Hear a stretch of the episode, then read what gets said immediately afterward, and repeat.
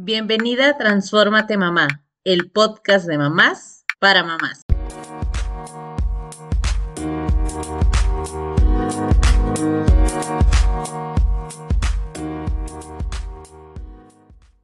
Las mamás y los papás tenemos el reto de dejar atrás los métodos violentos y autoritarios, utilizando para la crianza de los hijos y de las hijas las cuales hemos generado un impacto negativo en el desarrollo. En este episodio hablaremos de las preguntas que muchos nos hacemos sobre el cuidado, la educación y trato de los hijos y las hijas de manera respetuosa. Hola, bienvenidas. Carla, Marisol, ¿cómo están? Hola, Blanquita, contenta de estar aquí reunidas otra vez con un episodio más de Transfórmate Mamá, el podcast de mamás para mamás. Con toda la energía y justamente esperando esta transformación en este tema tan importante que vamos a tocar hoy. Oigan, sí, la verdad es que la pregunta de hoy es, ¿ustedes qué opinan de esta frase que, que se escucha mucho, ¿no? De más vale una nalgada a tiempo. Ay, yo pienso que ya debería de estar así vetada. Eso es algo ya de, de la viejísima escuela, eh, desde mi punto de vista. No lo apliqué con, con mis hijos, ¿verdad? Eh, nunca me, me ha gustado ese tipo de crianza autoritaria, eh, de que porque lo digo yo, porque yo soy tu papá. Eh, ¿Cuántas veces no, no, yo sí llegué a escuchar a padres eh, decirles, hablarles hacia sus hijos, porque lo digo yo, pero papá, que por qué, no, o sea, el niño no tiene derecho pues de, de cuestionar, no tiene derechos cuando, cuando tiene unos padres con este tipo de crianza autoritaria. Entonces eso, sobre todo los golpes. Los golpes, ¿qué le estás enseñando? Pues que los problemas se van a resolver a base de golpes, ¿verdad? O también eh, le estás enseñando la sumisión también a, a, los golpes y a hacer caso así con los golpes. Y el día de mañana, pues va a seguir esos patrones con su propia familia, eh, eh, maltratando o dejándose también, ¿verdad? Golpear, abusar. No, a mí, a mí la verdad es algo retrógrado que debe de estar eliminado por completo. Muchísimos todavía van a decir, no, hacen mucho esta comparación de, no, es que en mis tiempos, eh, la nalgada, como dices Blanquita, la nalgada tiempo y mira, nada de andar de contestando y nada de esto. Pues sí, pero había muchos otros problemas internos que no estaban ahí viendo que estaba sucediendo internamente con esos niños, ¿verdad? Que después, ¿qué pasa? Pues no hay, afecta su salud mental, Así lo veo yo. ¿Y qué pasa también? Pues bueno, afecta cómo piensan, cómo sienten, cómo actúan. Entonces, sí, definitivamente eso de corregir con el golpe no está para nada permitido desde mi punto de vista. Totalmente de acuerdo contigo, Carla. Fíjate, para mí eso de los golpes creo que es una forma de evidenciar nosotros los adultos nuestra falta de control que tenemos. Yo creo que es una falta de no saber conversar, de justamente no saber resolver los conflictos y es un querer controlar algo que no podemos estar, o sea, querer controlar al niño cuando ni siquiera nos podemos controlar nosotros mismos, ¿no? Entonces, al final, los niños aprenden de nosotros y es algo que se va a ir transmitiendo de generación en, en, generación. Nosotros somos, como padres, somos un modelo a seguir de los niños y eso que aprenden en la, creo yo, en, en, la, en la infancia es algo que se queda para toda la vida como un, una forma de, de actuar con los amigos, con el esposo, con el novio, con, con, todos. Entonces, no, definitivamente no. Y también, ah, yo, por ejemplo, tengo niña, nunca le he pegado, he sentido ganas de pegarle, sí, me las he aguantado. Este, y, y, más bien eso me ha motivado a mí a buscar eh, a, el querer aprender, autocontrolarme, auto, autoconocerme, el poder comprenderme yo de mis reacciones para poderle explicar a ella y que ella en un futuro pues también lo pueda aplicar. Y bueno, no sé, eso es lo que yo creo. Creo que somos el modelo a seguir de nuestros hijos y el, el, lo que hacemos ahorita con ellos va a tener un impacto para toda su vida. Entonces, impactémoslos positivamente y nosotros aprendamos a conocernos y a cómo ser mejor persona como padres, como, como individuos y como padres, ¿no? Es lo que yo creo. ¿Qué opinas tú, Blanquita? Muchas gracias por lo que comparten. Sí, definitivamente creo que es algo que por mucho tiempo estuvo normalizado. O sea, vaya, todos conocimos Y no nada más la nalgada, vamos más allá de eso, sinceramente. O sea, me tocó, me tocó. O sea, eso es de que se te quedaban viendo y decías, ya valió. Esa es la mirada matona que me están echando de, no sé qué estoy haciendo mal, pero lo dejo de hacer porque, porque algo va a pasar aquí, ¿no? Y como que empiezas a evaluar toda la situación. O sea, todo eso al final es parte de, de esa crianza con la que crecimos y tal vez no, no todas las familias llegaban a los golpes, no quiero decir eso, pero sí a este sistema de, de crianza autoritaria y, y, que también no se valía cuestionar, que era como el, lo que decía Carla, ¿no? Porque lo digo yo, porque lo dice tu mamá, porque yo soy la que sabe. Pero también estamos hablando de que el tema de emociones, mamá, papá, no era algo que se compartía en casa, ¿no? Raras familias que lo hicieran. Digo, y tal vez nuestros papás ya fueron un poco más abiertos, no lo sé, cada quien, pero mi mamá, por ejemplo, que nos comentaba de cómo, cómo eran mis abuelos, mi abuelo sí era de la mirada así matona y mal, o sea, ya sabías que, que ya te estaba viendo y algo iba a pasar, ¿no? No sabías qué estabas haciendo mal, pero esta historia yo la tengo, o sea, justo de... Y romper estos patrones también no es una cosa fácil, o sea, no es, sea, ahorita decimos, ah, sí, dice Marisol, yo nunca le he pegado a Itza y demás, pero he sentido el impulso. Entonces, o sea, son estas cosas que dices, yo sé que no están bien, ¿no? Y que a veces eh, cuando hablamos de este tipo de temas, es como, no, es que los niños no tienen que elegir, no tienen que ser tan blanditos con los niños. Y es a veces de, no tan blanditos, pero ¿cómo le enseño que también es una persona que tiene que respetar? Y no solo con decirle, ah, tienes que respetar a los demás, sino que tú los respetes. Entonces, no sé, se me hace un tema bastante, bastante intenso y complejo, pero para educarnos más de este tema, tenemos ahora a nuestra súper invitada, que es una especialista en maternidad y crianza, la psicóloga Diana Manzano. Bienvenida, Diana, ¿cómo estás? Hola, hola. Pues mucho gusto estar aquí con ustedes platicando de estos temas tan importantes. Y pues bueno, yo creo que aunque a veces está de, moda, ¿no? Este, boom de, hablar de estos temas, de, de, las redes, de las influencers y demás, yo creo que nunca es suficiente. O sea, creo que tenemos que estar todo el tiempo trabajando, escuchando sobre estos temas, porque ahorita que las escuchaba hablar, justamente tiene mucho que ver con esta revisión de nuestra propia historia, de estos patrones aprendidos que tenemos y que inconscientemente, cuando te conviertes en mamá o en papá, salen. Es decir, eh, seguramente en algún momento ustedes, aunque hayan vivido esto, porque venimos de ahí, digo, yo también vengo de esta historia, este, en la cual, pues bueno, nuestros papás tenían los recursos que tenían, aquí no venimos a juzgar esto, eh, ellos tenían, no tenían la información a la que nosotros tenemos acceso y entonces pues fueron los recursos que tenían porque ellos así aprendieron de sus padres y ellos lo replicaron y demás. Eh, afortunadamente nosotros ya tenemos acceso a esta información y podemos ir cambiando, pero ¿qué es lo que pasa? decimos estos discursos, no, yo cuando tenga un hijo, no, yo no le voy a gritar, yo no voy a pegar porque yo viví eso, porque y entonces te conviertes en mamá y en algún momento que nunca te diste cuenta, ya estás gritando, ya estás tirando el chanclazo, ya estás pellizcando, ya estás ofendiendo, ya estás humillando. No es consciente y no, el, cuerpo trae memoria, ¿sí? Todo esto sale porque en algún momento no, no, no tenías todavía la oportunidad de poner en práctica todo esto que tu cuerpo recuerda pero al momento en que te conviertes en mamá y tienes un hijo y está en alguna etapa difícil o es un hijo que en algún momento tiene eh, una desregulación o te contesta y demás, entonces sale ese patrón que tú negaste todo el tiempo que iba a salir, pero es en automático, es inconsciente. Y entonces ahí, y a veces ni siquiera somos capaces de darnos cuenta en ese momento que estamos actuando desde ese patrón. ¿No? Posiblemente incluso hasta nosotros empezamos a justificar nuestras acciones. Pero la realidad es que, como bien decías, Blanca, es bien difícil erradicar esto, o sea, erradicar el maltrato, que aunque suene feo, erradicar el maltrato, porque esto es violencia, ¿no? Y justamente lo que pasa es la normalización de las conductas. Eh, ustedes decían, eh, iniciaban con esta pregunta de qué piensan de la nalgada y, y la nalgada a tiempo. ¿Por qué están utilizando esta pregunta y esta frase? Porque es una frase común.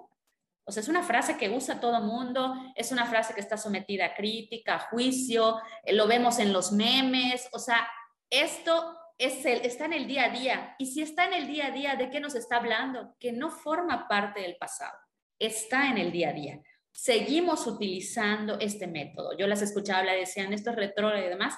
Claro, los que ya tenemos esta información vemos eso como algo que ya no debería estar pasando, pero que sigue en el día a día. O sea, existe y, tan es así que incluso sin darnos cuenta nos reímos de esto, ¿no? Hay hasta los stickers, eh, eh, eh, todos los memes que salen de, la mamá, por ejemplo, ahorita que fue el 10 de mayo, ¿no?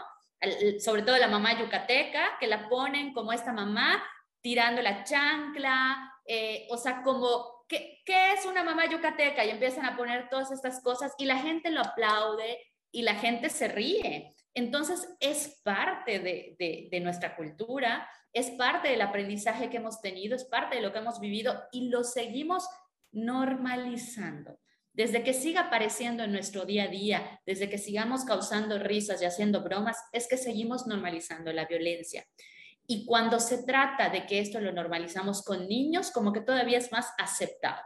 Porque si eso lo hacemos entre adultos, pareciera que es maltrato, ¿no? O sea, como yo voy a tratar a otro adulto así o le voy a hablar así o, voy a golpear. Pero si se trata de un niño, o sea, nos causa risa, nos causa bromas, que son berrinchudos, que para que lo eduquemos, porque eh, eh, más vale un golpe a tiempo que, que, que luego sea un, este, una persona que se descargue, o sea, le empezamos a poner pretextos, pero al final de cuentas son estos patrones aprendidos que vamos replicando. Entonces, al final de cuentas, sí, son retrógradas, pero los estamos aplicando inconscientemente. Entonces, yo creo que el primer paso es este, ¿no? O sea, como darnos cuenta de cuáles son los discursos que estoy utilizando, ¿Qué estoy haciendo yo dentro de mi crianza que no me estoy dando cuenta? Y entonces partir de revisar esa historia y ser compasivo con esa historia. O sea, no la puedo eliminar. Yo vengo de ahí, a lo mejor de los golpes, a lo mejor no de los golpes, pero sí de la humillación, a lo mejor del castigo, y, no hablamos únicamente del entorno eh, en casa. O sea, no estamos hablando únicamente de mis papás, Estamos hablando del entorno en general, de las escuelas, de la disciplina que, que, que, que, había antes. Yo no sé si les tocó, pero yo estudié en una primaria donde te tiraban el borradorazo. O sea, yo lo esquivaba, o sea, no, no me tocó a mí, o sea, yo no era de las niñas que se portaban mal, ¿no? Pero sí me tocó tener que esquivar uno porque al de atrás le van a tirar un borrador. Entonces, y era normalizado eso, era como, o sea, ah, se portó mal, le va a tocar borrador. A mí me tocó con una vara de árbol y como dices, era bien portada, pero esa vez estaba platicando de más. Uy, pero me generó un trauma que yo no fui a casa a platicarlo, ¿eh? pasaron semanas para que yo les dijera a mis papás que me había pegado el maestro y me había dejado marcado ahí. No dormía, tenía pesadillas yo porque me sentí, fíjate, ahorita que, que, que lo estoy recordando, yo como niña, tendría unos ocho años, me sentí ofendida porque me sentí, yo, Carla, yo, yo me sentía, me creí, me, me reconocía como una niña bien portada, ¿verdad? Que seguía reglas y, y me parecía muy injusto o incluso hasta dudaba, ay, tal vez o sea, ahora sí que soy de las niñas malas, las que se portan muy mal y por eso el, el maestro me pegó y me generó mucho, no duré semanas teniendo pesadillas y tal vez a mí me afectó de esa manera, a otro niño pudo no afectarle igual, pero a mí, Carla, sí me afectó bastante, ¿eh? Claro, y eso entonces es lo que decíamos, este tipo de, de, de, de historia que vivimos no es únicamente en casa, era lo que se conocía y lo que se vivía en todos lados. Y esa disciplina, o sea, que se conocía como el castigo y los premios, ¿no? Que lo se sigue usando, ya cada vez más hay más capacitación y a lo mejor en las escuelas ya no encontramos tanto, pero sigue habiendo, sigue habiendo la sillita de pensar, sigue, antes era, era peor, era la humillación, ¿no? Las orejas de burro, ¿no? O sea, no sé si, si les tocó ver esto, eh, a mí sí me tocó, o sea, y esto es, es una humillación grandísima, ¿no? Y, pareciera que estamos como tratando de, de, que el niño tenga un aprendizaje, pero esto es una humillación, es un maltrato, pero volvemos a lo mismo. ¿Se lo harías a un adulto? O sea, vas a sentar a un adulto y este, este hombre no está haciendo bien las cosas, vamos a ponerles unas orejas de burro, ¿no? Porque Dices, o sea, no cómo le vas a hacer eso, pero a un niño, ¿por qué sí lo haríamos? Y eso, pues bueno, ha ido cambiando, pero siguen habiendo estas conductas maltratantes hacia los niños. Diana, quiero retomar dos cosas de las que has mencionado, que justamente al inicio nos volvemos padres desde donde fuimos hijos, ¿no? O sea, esta parte de la que estás mencionando de todas estas conductas aprendidas y de la sociedad y demás, o sea, así nos volvemos papás desde donde fuimos hijos. Y la otra, justo veía una campaña publicitaria que tiene que ver con este tema de la crianza de los hijos y hacían esa comparación, o sea, de regañando al niño porque no comía la sopa y lo y toma dos se veía a un adulto con otro adulto comiendo y que el otro le decía, ah, no, ya no quiero sopa, ¿no? Y se la quitaba y el otro de, no, no, no te vas a levantar de la mesa hasta que no lo termines, ¿no? Que era el otro adulto. Sí, he visto, esa campaña es buenísima, es buenísima porque realmente te impacta cuando logras entender estas conductas maltratantes que tienes tú hacia los niños, pero que cuando la miras hacia otro adulto, lo ves muy fuerte y entonces entiendes que el niño todavía aún lo siente peor porque no tiene la madurez que un adulto tiene, ¿no? Diana, y las consecuencias, yo creo que es bien importante también que, que las madres que nos están escuchando sepan también las consecuencias que trae ese maltrato, sobre todo los primeros eh, cinco años de un bebé, que es cuando más necesita esa seguridad de sus cuidadores, ¿verdad? Para poder hasta desarrollarse de la mejor manera, ¿verdad? Porque si no, el niño empieza a sentir inseguridad, ansiedad y está preocupado por sobrevivir, porque a veces hasta ni siquiera el golpe, pero los gritos, el, ese autoritarismo de ponerte, yo soy más arriba, pisar al niño, vaya, y, trae consecuencias.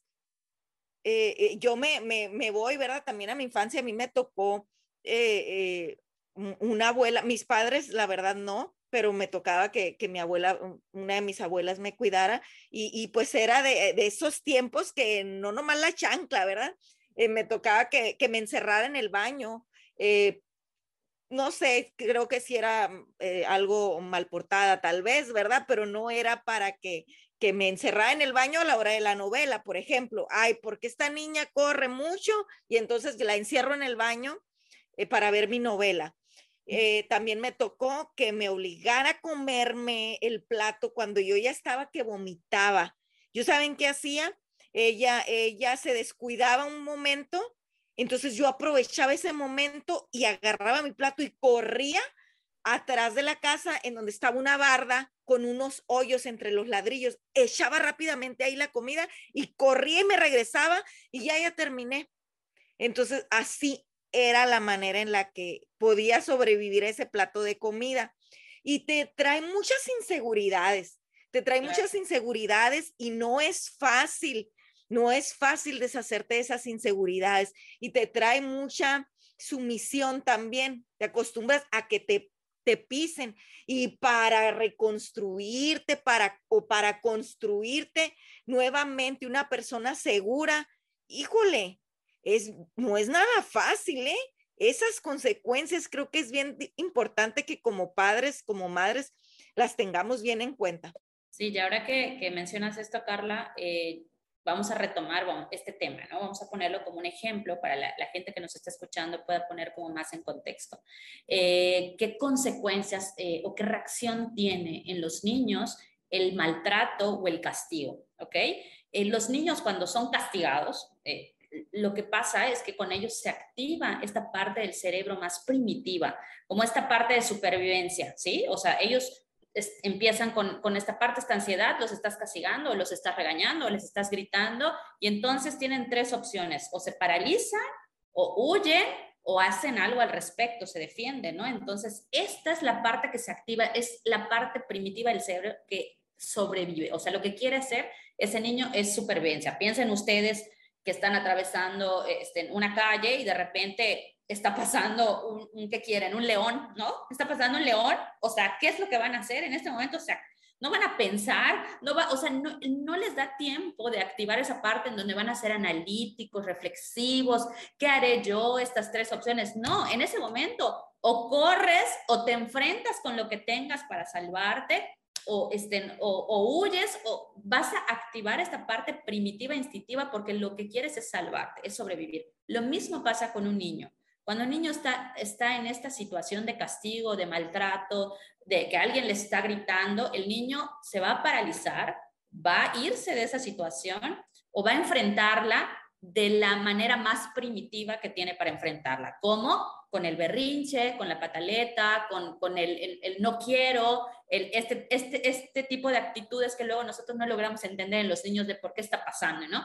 ¿Qué es lo que pasa con los adultos? En ese momento tú quieres explicarle, tú quieres explicar mil cosas, el niño está activada estas áreas que no conectan con la parte analítica, con la parte reflexiva. O sea, no, ahorita no está conectando, él está conectando con su instinto, con su parte primitiva, con sus partes emocionales y entonces no está listo para toda esta explicación que tú quieres decirle. Entonces, sí afecta a nivel cerebral lo que está ocurriendo.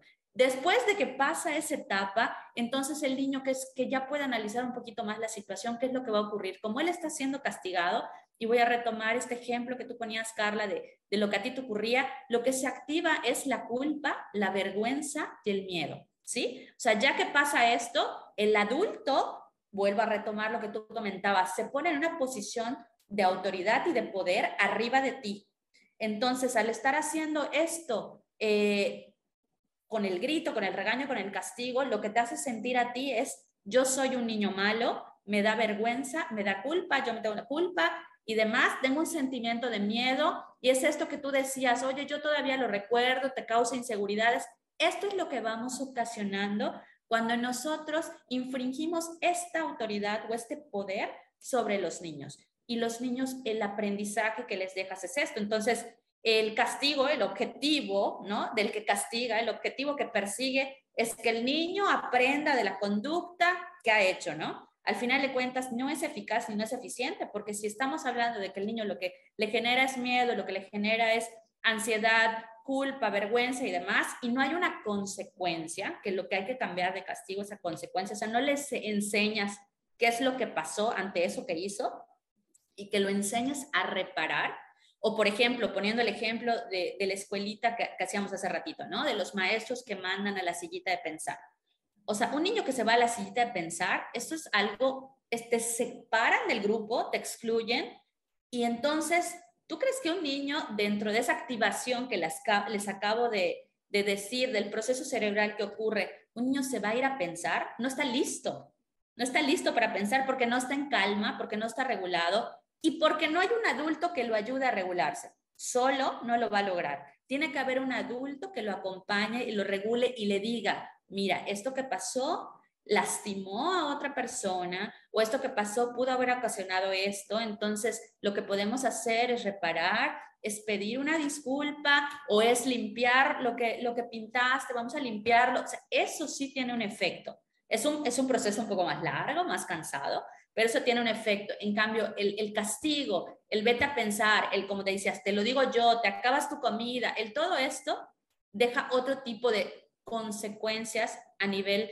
cerebral en el niño que le puede ocasionar que entonces, pues si esto es muy consecutivo, el niño puede padecer de estrés, de pánico, de, este, de crisis de ansiedad a tempranas edades. ¿Por qué? Porque constantemente está sometido a esta, a esta exposición de miedo, de supervivencia. Constantemente está expuesto a esto y entonces obviamente el cerebro a ese nivel no puede desarrollarse con el ritmo de un niño normal, acompañado, validado, este, apapachado, no es lo mismo. Entonces, no sé si queda claro con estos ejemplos que puse, cómo funciona, qué es lo que ocurre con el cerebro de un niño cuando ocurre un castigo, un grito, un maltrato. Muy, muy bonito, lo explicaste, te lo agradezco. ¿Y cuál sería esta, esta forma, verdad? Este estilo de crianza. Considero que esto de la maternidad es la tarea más difícil, ¿verdad? Y que muchas, muchísimas veces podrá pasar que en el afán de hacerlo bien, ¿verdad? De educar, de inculcar eh, buenos valores, híjole, podemos caer muchas veces en el imponer, en el imponer. Entonces, ahí al imponer, pues no le estamos dando, eh, estamos ahora sí que invalidando todo, todo derecho, ¿verdad? de expresión también al niño. Entonces, ¿cuál sería esa, ese modelo, verdad? Que, que como madres nosotras deberíamos de apegarnos lo más posible.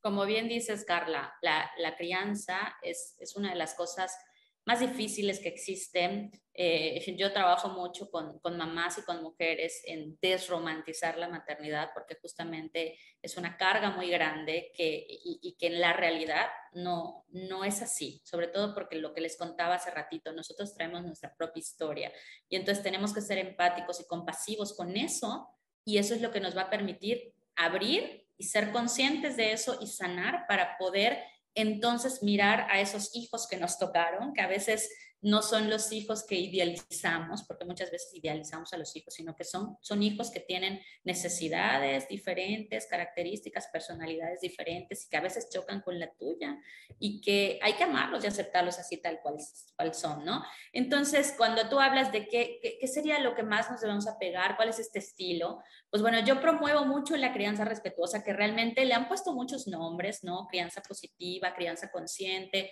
pero en realidad va basado en lo mismo. Esta crianza surge porque es basada en la teoría de apego de John Bowley, que los que nos estén escuchando, si no conocen de esto, les invito a leer sobre John Bowley, que, que, que, este, que pues bueno, es, un, es, es, es, quien nos regala esta teoría del apego, de la cual se ha estudiado muchísimo. Yo igual he estudiado mucho acerca del apego.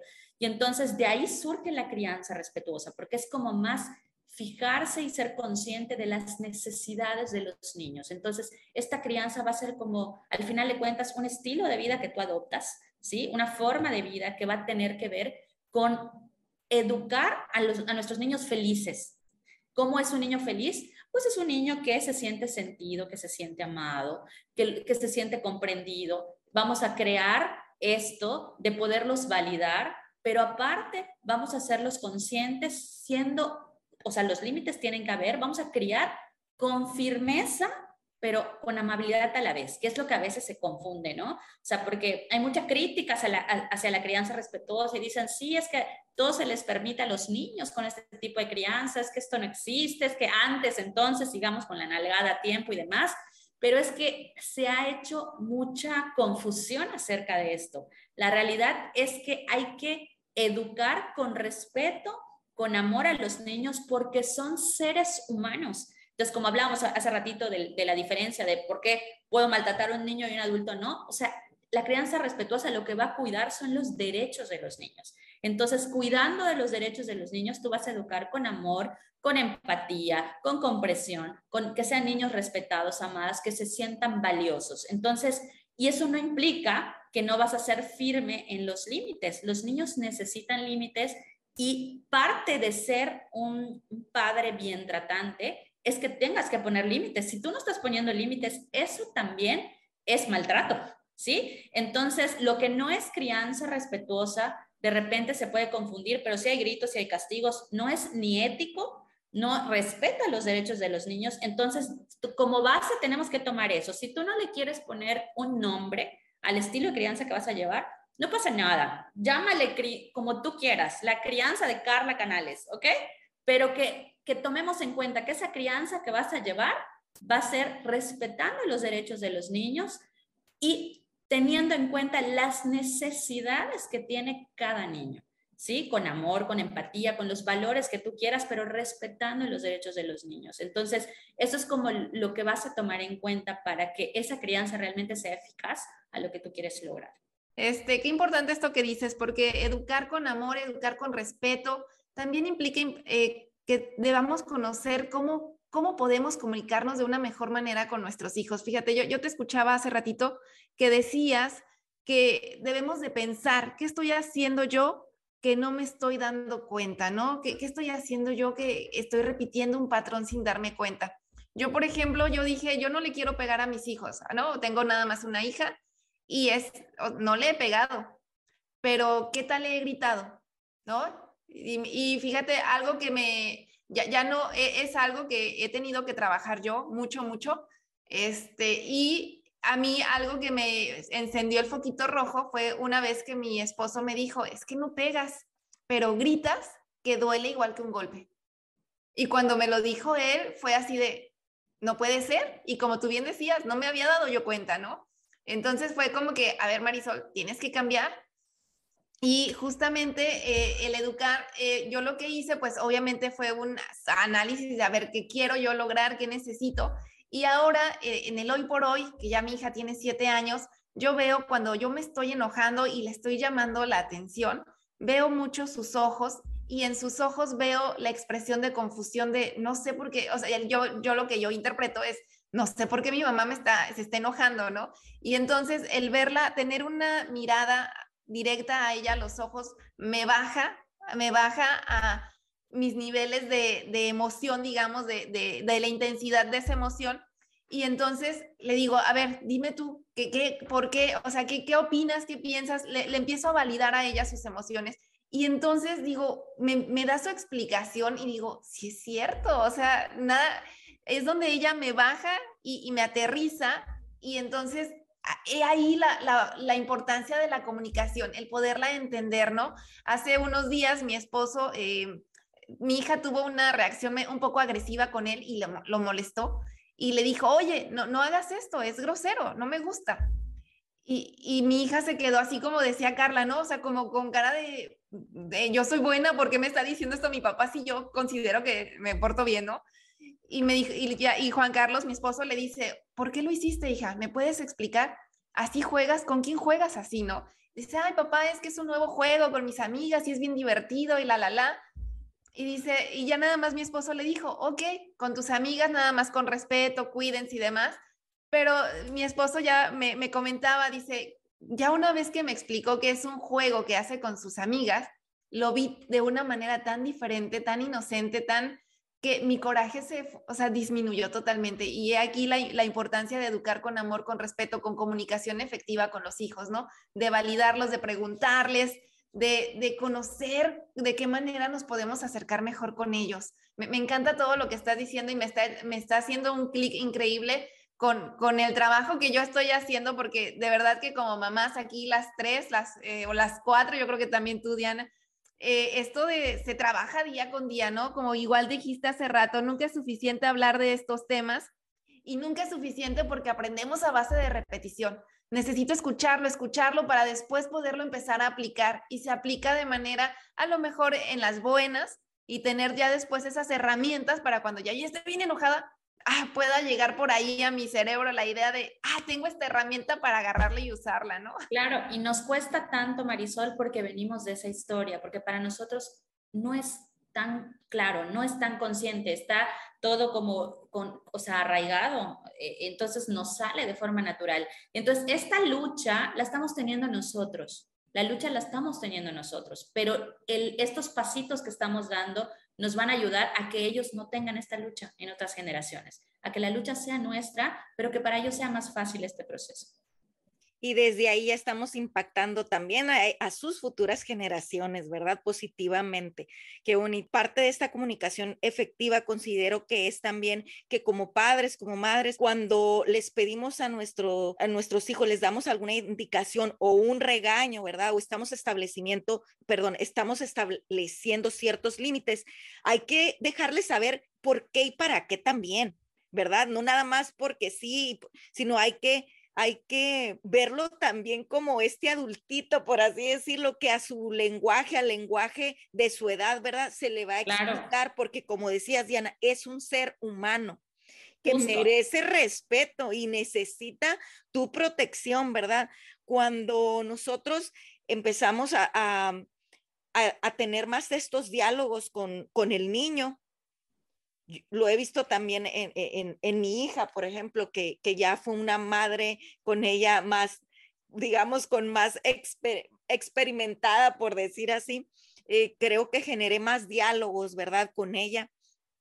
Y ayudamos también hasta a, a, que ellos desarrollen sus propios conceptos, desarrollen su intelecto, ¿verdad? Desarrollen su, sus diferentes perspectivas de distintas situaciones, ¿verdad? Eh, ¿Qué, qué, qué será, ¿Será que estoy en algo correcto, Diana? A ver. Sí, claro, o sea, si practicamos, si vamos practicando este estilo de crianza, eh, lo que estamos haciendo es que darle voz a los niños, o sea, que ellos se puedan expresar, porque justamente ellos por el tema de desarrollo y demás, no es algo que puedan hacer tan fácil como los adultos lo podemos hacer. Ellos necesitan que nosotros los calmemos, los regulemos, les expliquemos, los acompañemos, les hablemos de la consecuencia, les digamos entonces qué es lo que hay que hacer, cómo reparamos, pero si nosotros solo castigamos, solo hablamos, solo regañamos y demás, pues el niño se queda con eso. O sea, eso es lo que se va a llevar, pero no se va a llevar el aprendizaje de lo que sigue después y cómo no replicar esa conducta. Entonces, eso de, de como decía Marisol hace ratito, ¿no? O sea, si es cansado el camino, si es agotador, porque todo el tiempo estamos explicando, repitiendo, y con los niños no es magia. O sea, no quiere decir que un día me voy a sentar con, con este tipo de crianza y explicarle y al día siguiente lo va a aprender maravillosamente. No, esto es a base de repetición y repetición y empezamos ahora sí que a recoger esos frutos a largo plazo. O sea, todo esto en esta crianza lo vamos recogiendo a largo plazo cuando vemos, o sea, yo igual tengo un niño de siete y unas gemelas de cuatro, y yo con el, con el de siete, pues desde, desde pequeño empecé con esto, ¿no? Y yo decía, esto es una locura, es muy cansado, es agotador. Yo soy psicóloga, tengo las herramientas, tengo los recursos, pero ser mamá es otra cosa, ¿no? Y entonces, claro que entonces sale mi historia, mis miedos, mis reacciones y demás que yo he tenido que trabajar, pero yo decía, esto es terriblemente cansado, pero ahora mi hijo de siete, que lo veo con mis hijas más pequeñas, de repente replicando mis diálogos o mis discursos o, o, ven acá o te voy a abrazar y no sé qué. Entonces ahí me doy cuenta que algo estamos haciendo bien, Carla. Entonces, si de alguna forma estamos aplicando de poco en poco, ¿sí? Esto, esto de validar a los niños, de darle voz, de que ellos expresen, de que yo les explique, de que yo hable, de que yo genere confianza con ellos, esta conexión que tenemos con tener con ellos, con cada uno, porque cada uno de nuestros hijos son diferentes, y entonces vamos teniendo una conexión diferente con cada uno. Si voy logrando esto, no voy a llegar a esta etapa de la adolescencia que todos le huyen, ¿no? Y que cuando tienen hijos adolescentes dicen, no, es que es terrible, es que se encierra en su cuarto, es que no quiere hablar conmigo, pero es que esto no fue de la noche a la mañana. No quiere decir que ese adolescente llegó a la adolescencia y se disparó esto. No, no, no, no. Quiere decir que esto tiene que ver con toda mi historia atrás de a lo mejor no, no haber sido validado, no haber sido escuchado. Y entonces en la adolescencia que ya tiene más recursos, entonces ellos ya se sienten más independientes para decir, ya no te voy a escuchar, ya no, ya no es tu, teoría, porque cuando niños nosotros somos lo, lo, que nos diga papá y mamá, pues bueno, es la ley. Pero cuando ya son adolescentes ya cuestionan esta realidad, ya empiezan a decir, ya empiezan a ver las cosas que no eran tan como nosotros les dijimos o empiezan a tomar sus propias decisiones y entonces ahí empieza el choque. Pero si este acompañamiento se da desde tempranas edades, en la adolescencia sí van a tener estos cambios de humor, sí van a tener estas cuestiones de desarrollo hormonal, pero van a tener esa confianza de regresar a ti y plantearte sus preguntas, sus dudas, sus miedos y a lo mejor no van a hacer todo lo que tú les digas, porque también ya en, ese, en esa etapa ya están más con el tema de los amigos y demás, y empiezan a tener otro tipo de juicios, pero siguen regresando porque tú eres su base segura. Si nosotros desde tempranas edades fungimos como esa base segura de los niños, los adolescentes van a regresar. Ya te toca a ti acompañar, ya no podemos así como que no, que no se queme, que no le dé el sol, o sea, como cuando, cuando somos papás de niños chiquitos, hijos, los, los primeros hijos y demás que les cuidamos de todo, ya con un adolescente no lo vas a poder así, pero si sentaste las bases, vas a ser una base segura que si él se siente en peligro va a regresar a ti. ¿Por qué? Porque tú le diste esa confianza y esa seguridad y nosotros siempre vamos a buscar ese amor que nos dieron. Cuando no hay amor, cuando no hubo esa validación, esa empatía, pues obviamente cuesta trabajo regresar y entonces buscas otras figuras, a la novia que ya tienes en esa etapa, buscas al compañero, a la mamá del amigo que te escucha, porque no hubo, pero si hubo eso, siempre vas a regresar a esa base segura. ¿Sí? Los papás tenemos que soltar a los hijos y, ellos tienen que volar con sus propias alas, pero si viste estas, estas bases seguras, ellos van a regresar. Y aún así, si tú dices, Chin, me estás escuchando, dices, no, yo no lo hice, la verdad es que yo no había leído sobre crianza respetuosa y demás, mi hijo ya es un adolescente y está muy reactivo, no se acaba el mundo porque la adolescencia es una segunda oportunidad para que tú puedas establecer conexión, porque existe algo que se llama poda neuronal, que no sé si en algún momento lo han escuchado. La poda neuronal sucede en la adolescencia. Entonces, todas estas eh, conductas o todas estas cuestiones que se empiezan a, a, preguntar los adolescentes y demás, todo lo aprendido que no les sirve, estas neuronas que no se conectaron, entonces existe, por eso se llama podoneurona, se eliminan del cerebro. O sea, todo esto que no se usó, que no sirvió, que no fue de utilidad, estas conductas aprendidas que a lo mejor no, no, no hicieron conexión, no hicieron sinapsis, se eliminan y entonces vienen nuevas conexiones al cerebro, ¿sí? Y entonces es la oportunidad de que todo eso que tú no has podido lograr, lo trates de establecer en esta etapa. Cuesta un poco más de trabajo, sí, pero es esta segunda oportunidad de lograrlo. Entonces, no está todo perdido. Si las personas que me están escuchando tienen adolescentes y quieren empezar con esto, sí se puede, cuesta más trabajo, pero se puede y pues hay que tener esperanza. O sea, la realidad es que cuando me preguntan, ¿a qué edad se debe empezar con esto si no, si no empecé cuando debía, cuando mis hijos estaban chiquititos?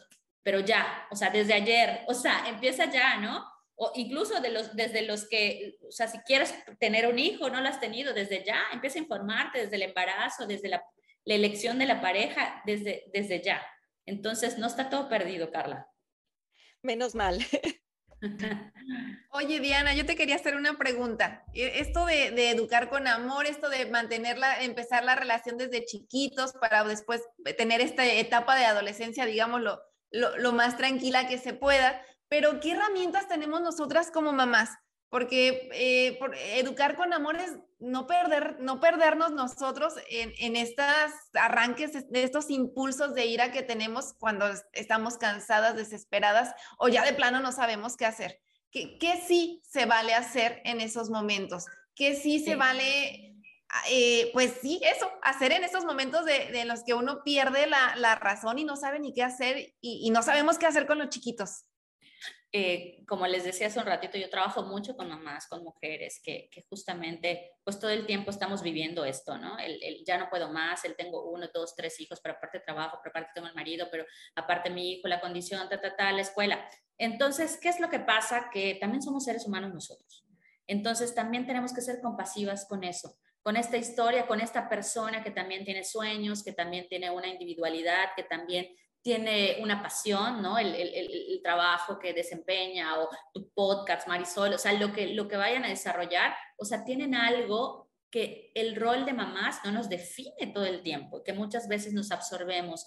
Y entonces, cuando no vemos ese otro panorama o esos otros canales que tenemos y solo nos enfocamos en ser mamás, ¿sí? Y perdemos de vista todo esto, entonces nos saturamos se llena el vaso de cansancio, de, de, este, de no pude salir con mi amiga, de este, no pude grabar mi podcast hoy, de todo el tiempo yo soy la que tengo que arreglar la casa, la que tengo que ver a los niños. O sea, se llena eso y entonces obviamente al primer desregulación de, de mi hijo, brinco, salto, este, grito y hago cosas que no quiero. No soy la mamá que yo quiero ser, pero no porque tú llegaste y eres así, porque los recursos no te están alcanzando. Entonces, lo primero que hay que hacer es ser consciente de eso, o sea, ser consciente de, a ver, dar un paso atrás, ¿no? Dar un paso atrás. ¿Qué me llevó a gritar o a pegar o a lo que sea que, nos haya desbordado? ¿Qué me llevó? Y entonces recordar, ah, claro, pues es que hoy no dormí porque el niño está enfermo y además en mi trabajo tuve este problema y además me falló la computadora cuando iba a hacer mi podcast, pero además o sea, y entonces vas sumando y te das cuenta que claro que llegaste a ese momento por esto. Entonces, ya que te das cuenta de eso, hay que dar un paso atrás y decir, ¿qué voy a hacer para que esto no me esté sucediendo todo el tiempo? ¿Sí? Porque, eh, hay, o sea, estas cosas van a pasar. No podemos hablar de algo mágico, de un recetario, sí, las 10 recetas para que, o sea, no existe eso, no existe. Y el que se lo diga de verdad, no es cierto, es falso, ¿sí? O sea, no existe. Lo que existe es, son las historias particulares de cada familia y de cada mamá, que son totalmente diferentes, porque tienen recursos diferentes, porque tienen, algunas tienen apoyo, otras no tienen apoyo, porque unas tienen trabajo, otras no tienen trabajo, o sea, hay mil cosas. Entonces, ya que soy consciente de eso, bueno, ¿cuáles son mis recursos? ¿Qué puedo hacer? Ah, bueno, entonces a lo mejor puedo hablar con mi pareja y decirle que yo necesito tantos minutos a la semana o un día a la semana para salir hacer lo que quieran, salir con la amiga, respirar, leer un libro, tomar mi vaso de Coca Light, lo que quiera. Y eso va a ser mi motorcito para que yo no llegue a esos momentos tan rebasada. ¿O qué voy a hacer? Oye, pues, trabajar cosas personales. Entonces, si necesito trabajar cosas personales, ¿qué voy a hacer? Buscar ayuda profesional. O sea, buscar ayuda profesional con la persona que yo me sienta más cómoda, voy a terapia, hablar de estas cosas, darme cuenta que no soy la única que le pasa, que a lo mejor le pasan a otras mujeres, platicarlo y demás. Entonces, ya estoy dando otro pasito. Identificar qué me está llevando a esos momentos, porque si revisamos eso, seguramente son cosas que podemos, no todo el tiempo, a lo mejor las vamos a poder evitar, pero que a lo mejor podemos no podemos estar reparando todo el tiempo. Es decir, yo siempre les digo, sean compasivas, estas cosas nos van a pasar. Y si les pasa, reparen con sus hijos, pidan disculpas, eso les ayuda a ellos ser más humanos. No existe la mamá perfecta. Si tú quieres enseñar todo el tiempo perfección, que no te enojas, que no te enfermas, que todo lo haces bien y demás, tus hijos van a cargar con eso todo el tiempo y van a llegar a tu adultez siendo papás o mamás como tú. Pues es que mi mamá nunca se enfermó, no sé qué, entonces van a llegar con culpa, con ansiedad y demás. Entonces, se vale que mamá tuvo un mal día. Se vale decirle a tu hijo, oye, hoy tuve un mal día, mi amor, la verdad es que fíjate que en mi trabajo pasó esto. O sea, a su nivel se lo vas a explicar y decirle, mi amor, hace un ratito, ¿sabes qué? Sí te grité, lo siento mucho, me doy cuenta de esto, pero te voy a compensar. Mañana vamos a tener un día de, de películas juntos y demás. Y estamos reparando, pero no se vale que todo el tiempo esté reparando. Si me explico que todos los días entonces, todos los días tengo permiso de esto y todos los días reparo. No, se, se vale reparar, se vale hacer conciencia de qué me llegó ahí y tratar de hacer un checklist y decir qué me está faltando a mí para que yo no llegue a eso y entonces tenga más conexión con mis hijos. Entonces, va a tener que ver con eso, Marisol, con revisar mi historia, con darme esos momentos, con agendarme tiempo, con, con, con también poder hablar con mis hijos de las emociones que también yo siento, reparar con ellos y ver qué acciones tengo que tomar en casa, con la pareja, con los hijos mismos.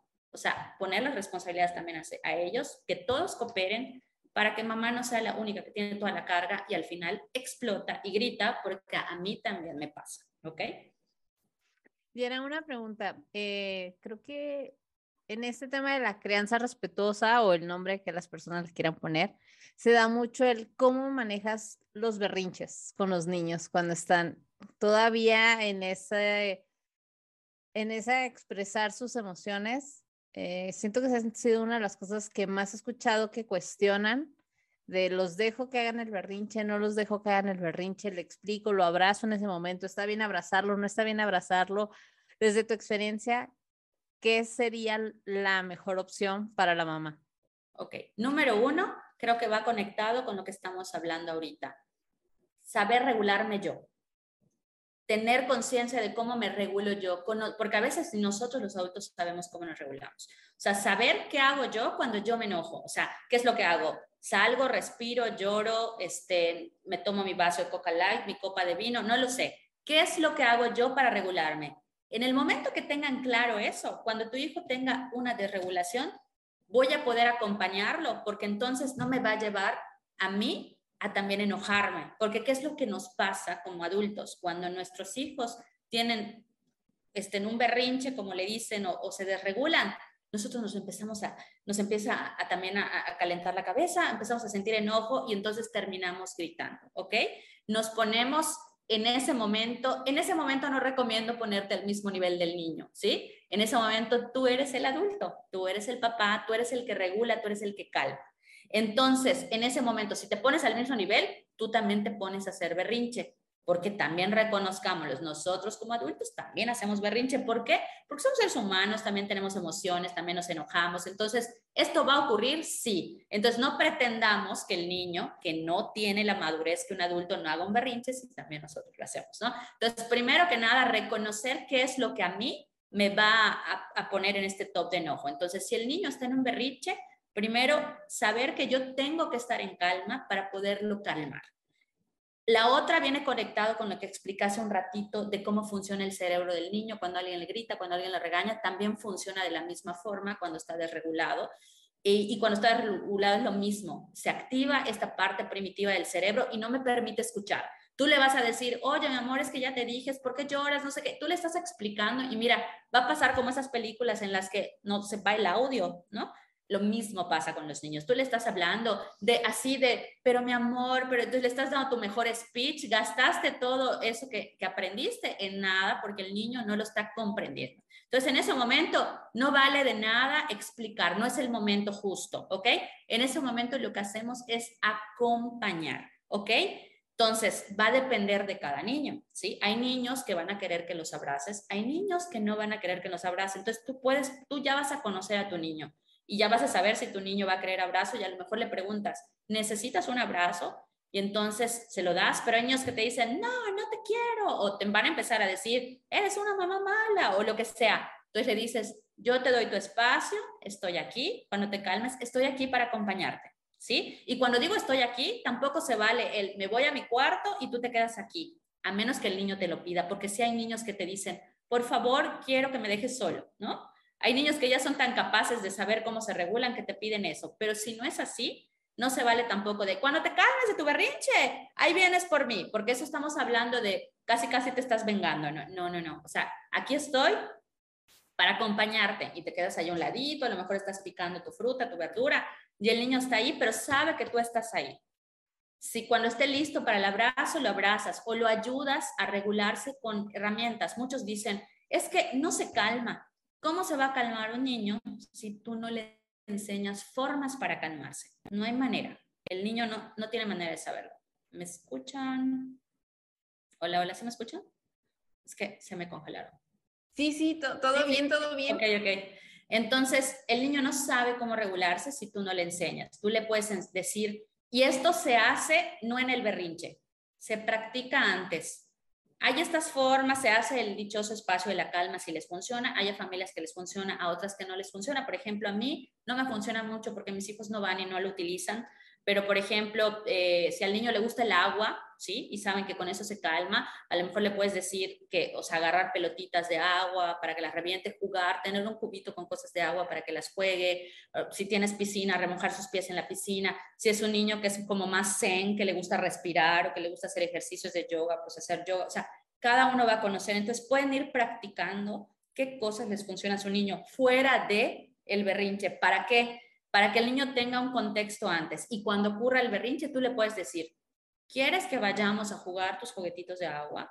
¿O quieres ir, si tienen rincón de la calma y si les gusta, quieres ir al rincón de la calma a, pintar un, un, poco? ¿O te tengo unas hojas guardadas ahí, sé que estás enojado, quieres romperlas? O sea, esto es lo que vamos a hacer. Son estrategias, pero las vamos a enseñar no en el momento del berrinche, antes y cuando haya un momento de berrinche, pues podemos plantearle estas propuestas, ¿no? Entonces, esto es como una práctica de prueba y error, ir conociendo a nuestro niño y esto es lo que vamos a brindar, acompañamiento y estrategias. El niño no se calma y siempre recordando, yo soy el adulto y para que el niño se calme y se regule, yo me tengo que regular y yo le tengo que brindar calma.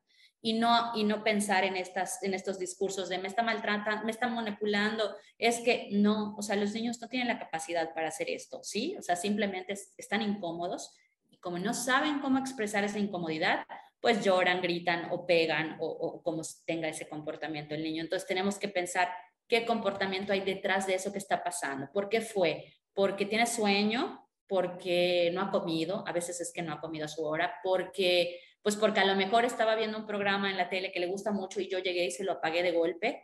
O sea, tenemos que anticipar con los niños muchísimo para que esto no pase. Si yo ya sé que va a ocasionar, tengo que decirle, ponerle en un papel, estos son los horarios para ver la televisión, y si lo está viendo, decirle, mi amor, en 10 minutos voy a apagar la tele, de primera llamada, segunda llamada, o sea, hay que hacer este tipo de cosas, porque si hacemos de golpe las cosas, volvemos al autoritarismo, porque lo digo yo, porque, porque ya te pasaste de ver la tele, porque eso les causa desregulación. Entonces, si yo conozco a mi niño y ya sé que lo desregula, lo que voy a empezar es otra vez dar un paso atrás y tratar de evitar esos momentos, ¿no?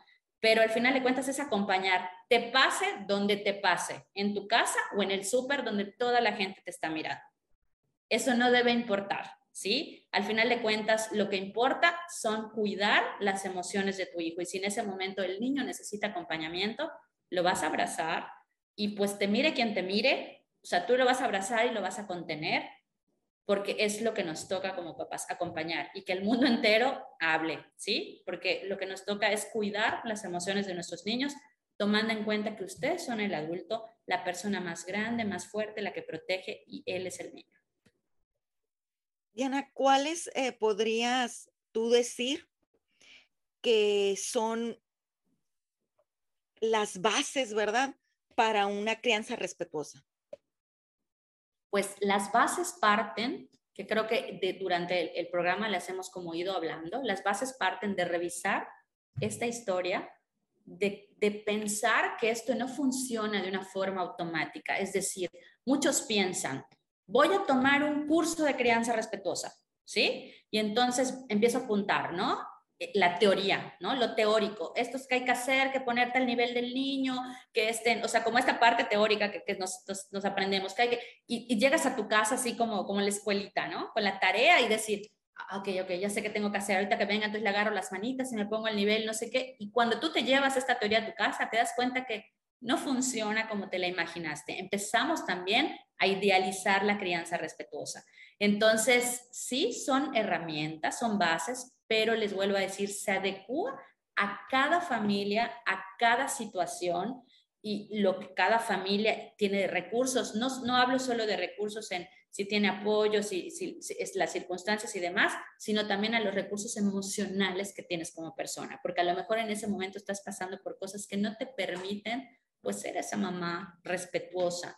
Y entonces darte cuenta de eso, lo que implica es que paso número uno, tengo que ir a trabajar esto en terapia mi historia, sanar mis heridas y demás, porque en ese momento tal vez yo sea más consciente de lo que tengo que hacer. Entonces no puedo bajar esa teoría así como la aprendemos, porque esto no es este, eh, resolver un, un, un ejercicio de matemáticas, no, es pensar a ver qué necesita mi niño, qué es lo que está necesitando en este momento, ser muy consciente de ese niño que tienes, porque y, y, estas herramientas que de repente puede, puede sugerir la crianza respetuosa no siempre se van a, pegar a tu modo de vida o esa circunstancia en particular, ¿no? O sea, entonces, primero, primero, ser conscientes de eso, que esto no es una receta mágica, sino que tú tienes que conocerte primero a ti, trabajar contigo en tu historia, ser compasiva y luego para esto entonces estar muy pendiente de cuáles son las necesidades de este hijo que tengo, ¿no? Entonces yo creo que esto sería como eh, número uno.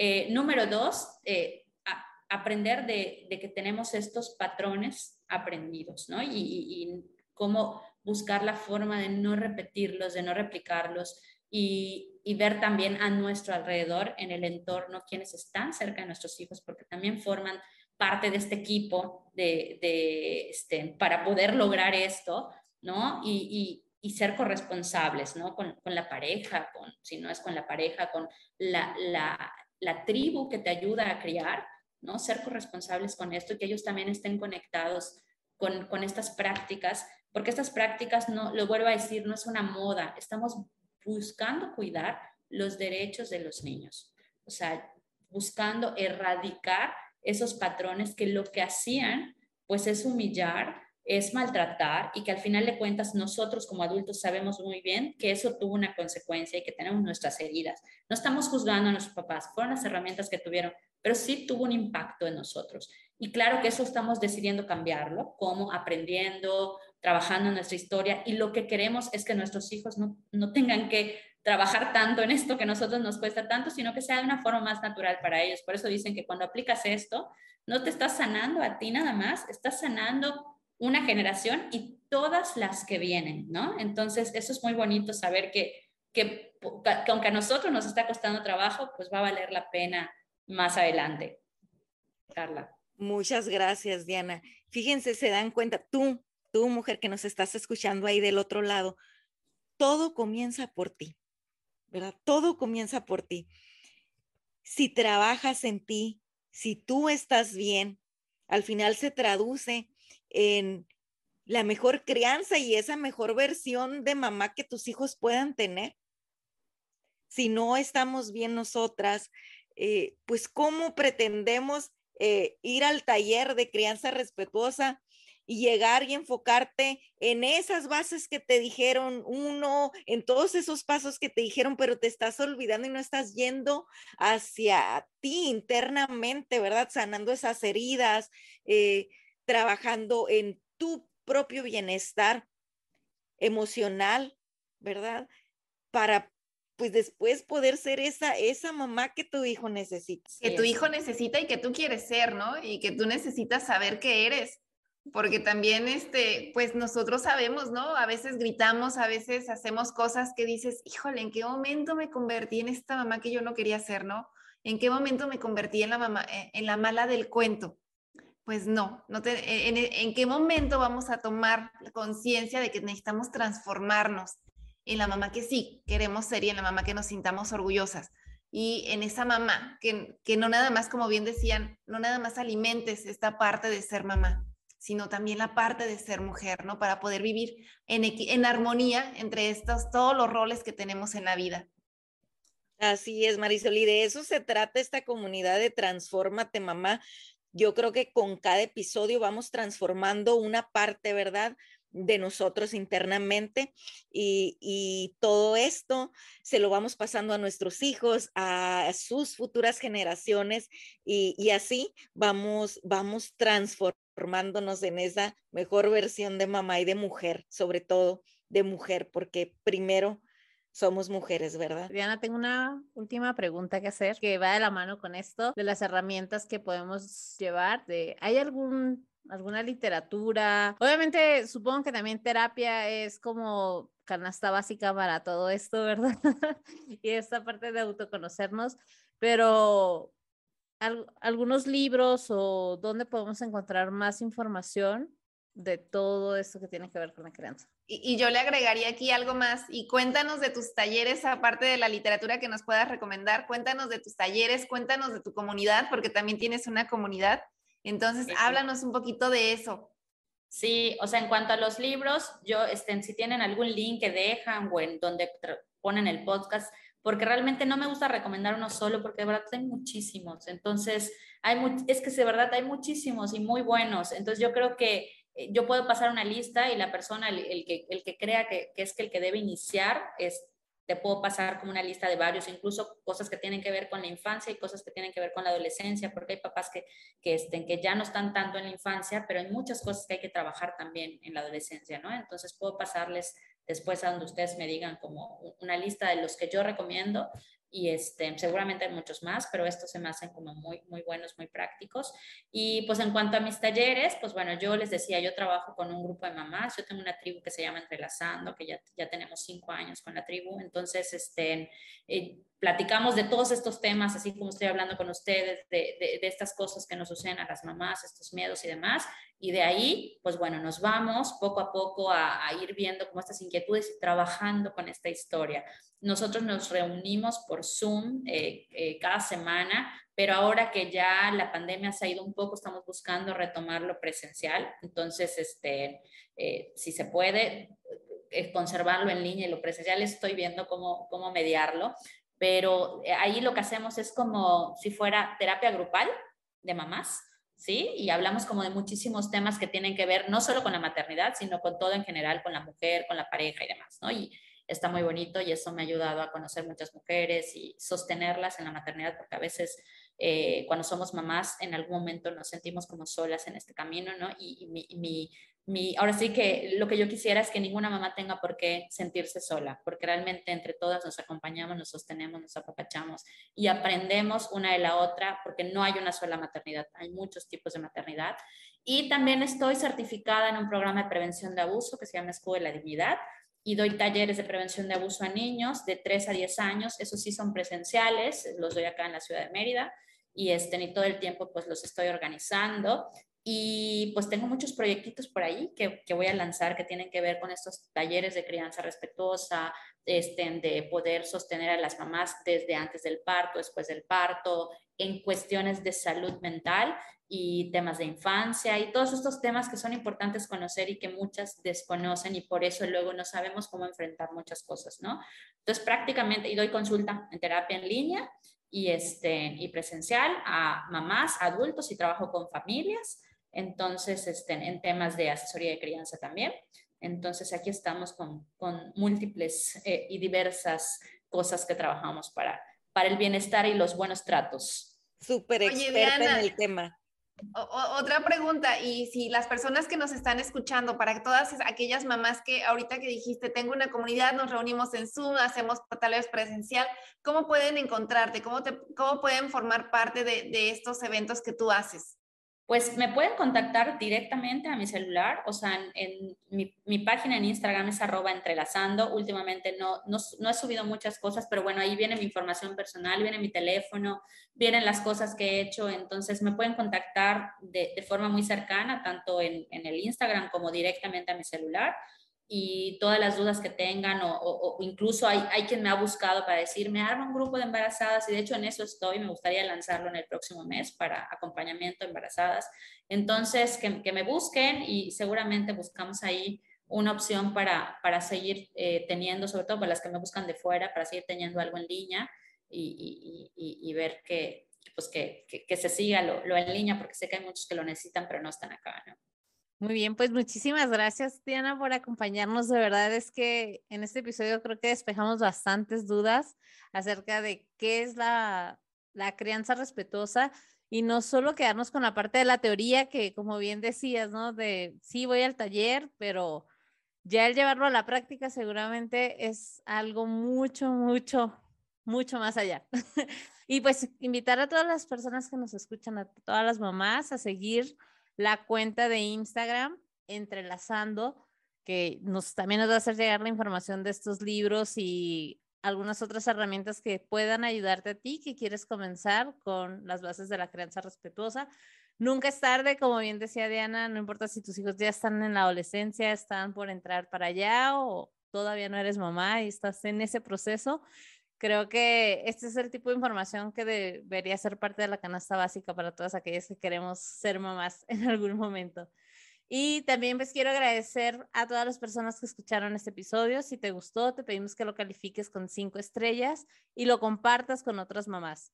Te invitamos a seguirnos en Instagram en arroba transformate mamá y escucharnos la próxima semana en otro episodio de Transfórmate mamá.